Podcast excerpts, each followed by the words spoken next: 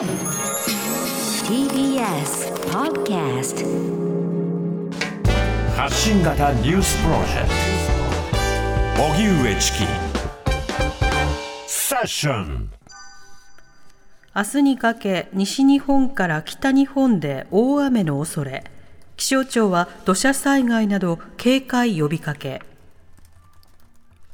東へ伸びる前線と低気圧の影響で西日本から東北では明日にかけても大雨になる恐れがあり気象庁は引き続き土砂災害や低い土地の浸水河川の増水や氾濫に厳重な警戒を呼びかけています。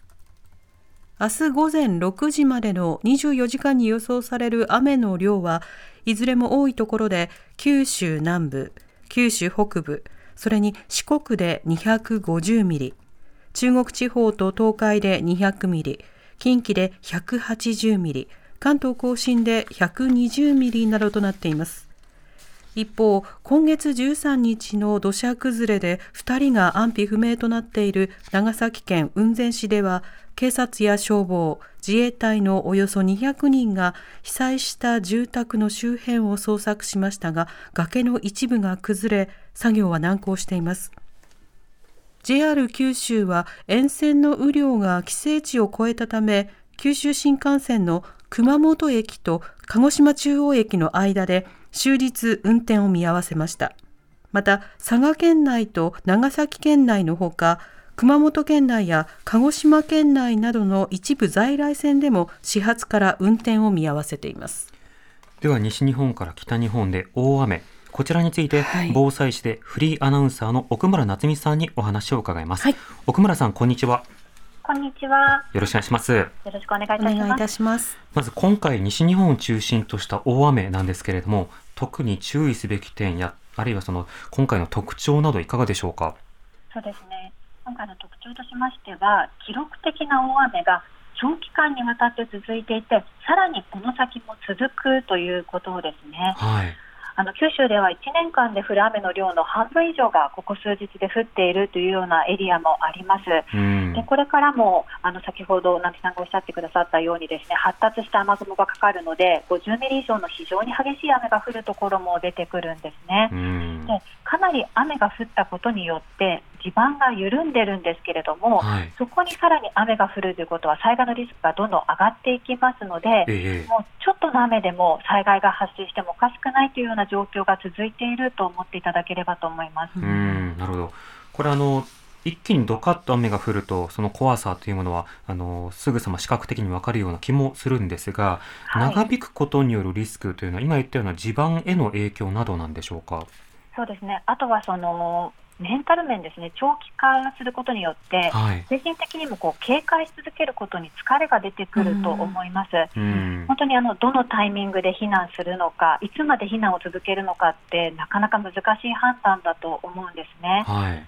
ですが、このようにもう過去の経験にとらわれてはね、危ないような状況になっていますので、もうこれまで経験したことがない災害が起きると思って行動し続けていただきたいんですね。うん、なるほでど。近年の水害ではですね、はい犠牲になった方のおよそ9割が避難行動を取らずに命を失っているというような国土交通省の報告もあるんですね。えですから、その空振り避難は避難訓練と言ってるんですけれども、もう笑われてもいいから避難していようとかえ、うんうん。もう避難する第1号になってもいいから避難しようとか、あのもう自治体の避難情報とかに関心を持っていただいて、もう危険な場所に住んでいる方っていうのはしばらく避難を続けることが大事なのかなと思います。うん、なるほど。またこうした避難情報を集めたり避難をする際に、どういった点に注意することが必要なんでしょうか？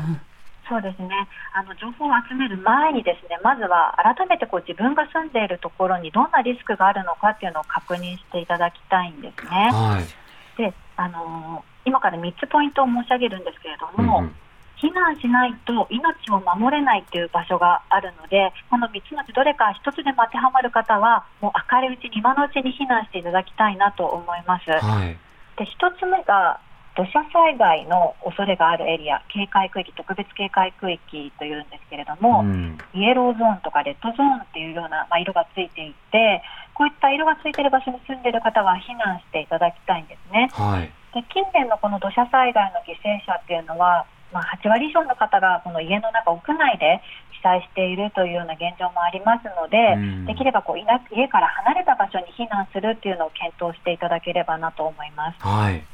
で2つ目があの家屋倒壊等氾濫想定区域っていうちょっと難しい名前なんですけれども、ええ。要するにこう川が氾濫してしまうと木造家屋などが一緒にこう流されてしまう、うん。そういった危険なエリアがありまして、これもあのハザードマップを見ますと川沿いにこう車線とかがついてたりこう網掛けになってたりとか何かあの印がついていると思うんですね、ちょっと自治体によって印は違うんですが、川沿いにお住まいの方でそういった印がついているっていう場合もですねあの家から離れて立ち退き避難ですね。安全な場所に移動していただければなと思います。はい。でさらに最後3つ目ですね、3つ目は、まあ、浸水の想定があるエリアに住んでいるという方なんですが、えまあ、例えばこう1階しかないけど、1階が浸水する想定になっているとかですね、3メートル以上の深い浸水の想定があるという方たちも、やはり避難を考えていただければなと思います。でこの垂直避難という言葉を聞いたことがある方もいらっしゃると思うんですけれども、ええまあ、あの2階以上の上の階に避難するということなんですが、もうこれ、最後の手段だと思っていただきたいんですね。はい。というのが、もう水かさがどこまで増えるかは誰も分かりませんし、あ。の救助はすぐには来ませんので、ええまあ、例えば妊娠中の方とか乳幼児がいる方ってこう、ね、体調が急変することってあると思うんですけれども、はい。たとえこう、体調が悪くなっても救助が来ないので、家の中にとどまるしかないですし、うん。またちょっと別の観点なんですけど、救助する人の命も考えていただきたいなと思ってまして、ええその救助する人も二次災害のリスクがある中で危険な場所に入っていって救助するわけなので、まあできればこう自分の命は自分で守るっていう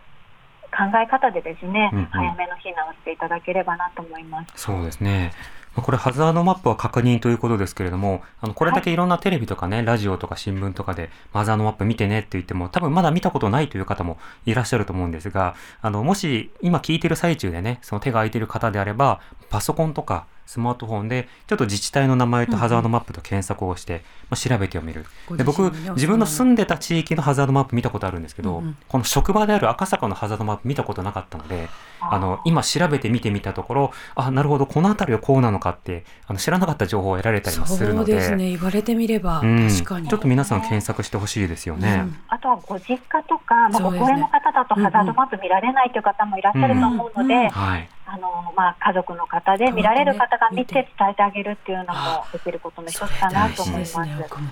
ねね、プリントアウトしたものを送るとか、うんあとあの、役所に問い合わせればこういったハザードマップってもらえるんですよね。そうですね基本的には配布している自治体が多いので、えはいまあ、平日なのでもらいに行くこともできるかなと思います。えうん。それもまた備えの一つということですよね。うんやっぱ。りこう停電とか起きているエリアもありますけれども、災害起きると電波がつながりにくくなりますので、紙で、あのハザードマップも用意していただきたいなと思います。うん。また、ハザードマップには、その、まあ、簡単な地図として道路なども記載されているので、まあ、ちょっと電池がなくなった時とか、いろんな時に、道のね、その確認などもあるので、家にこう、まあ、例えば冷蔵庫に貼るとか、